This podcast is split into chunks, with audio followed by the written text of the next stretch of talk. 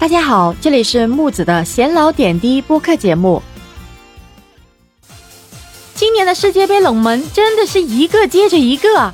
今天晚上一组第一轮的比赛在哈利法国际球场展开较量，日本最终爆冷战胜了德国，为亚洲球队又增添了一份光彩啊！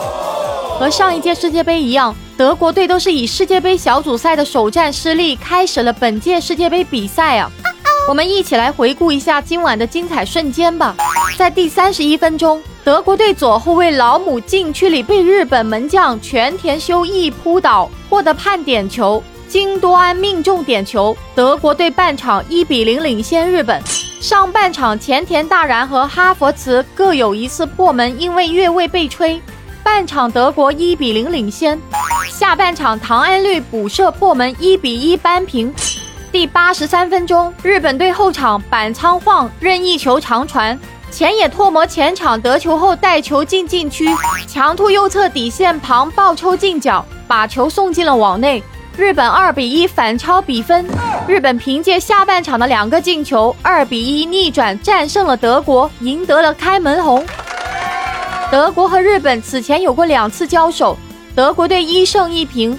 德国队最近八场比赛二胜五平一负，维尔纳罗伊斯世界杯前伤缺，萨内也在赛前因伤缺席。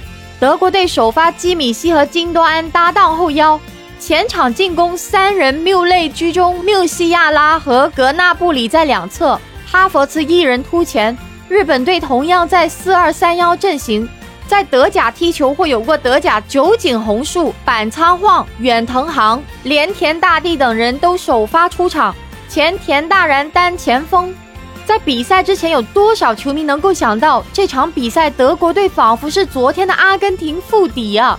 他们上半场比赛也打进了一个点球，另外他们上半场比赛也有进球，因为越位被吹掉了。